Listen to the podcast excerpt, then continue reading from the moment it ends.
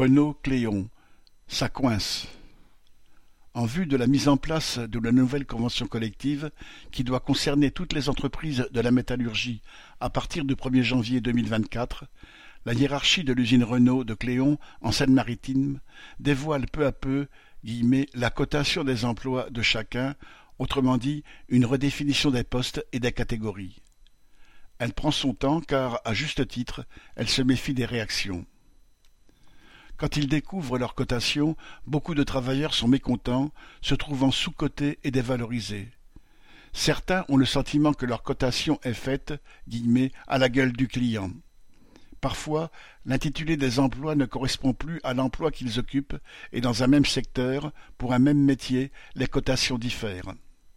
Des salariés avec trente ans d'ancienneté et d'expérience se retrouvent en bas des cotations parce qu'ils ont dû changer d'emploi pour raison médicale. En plus, le flou et l'inquiétude règnent sur les salaires et les primes de demain. Car, avec la nouvelle convention collective, la direction voudrait changer les règles des primes d'ancienneté, des jours de congé d'ancienneté et faciliter les licenciements pour les arrêts maladie qui, selon elle, désorganisent la production. Cela fait beaucoup discuter dans les ateliers, mais aussi dans les services.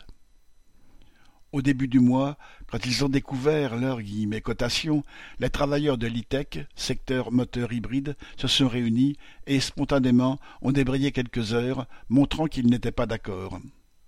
Vendredi 10 novembre, ils ont remis ça. À nouveau, ils ont débrayé et, cette fois, ils sont allés discuter avec des travailleurs d'autres secteurs. Ils montrent l'exemple à suivre. Correspondant Hello.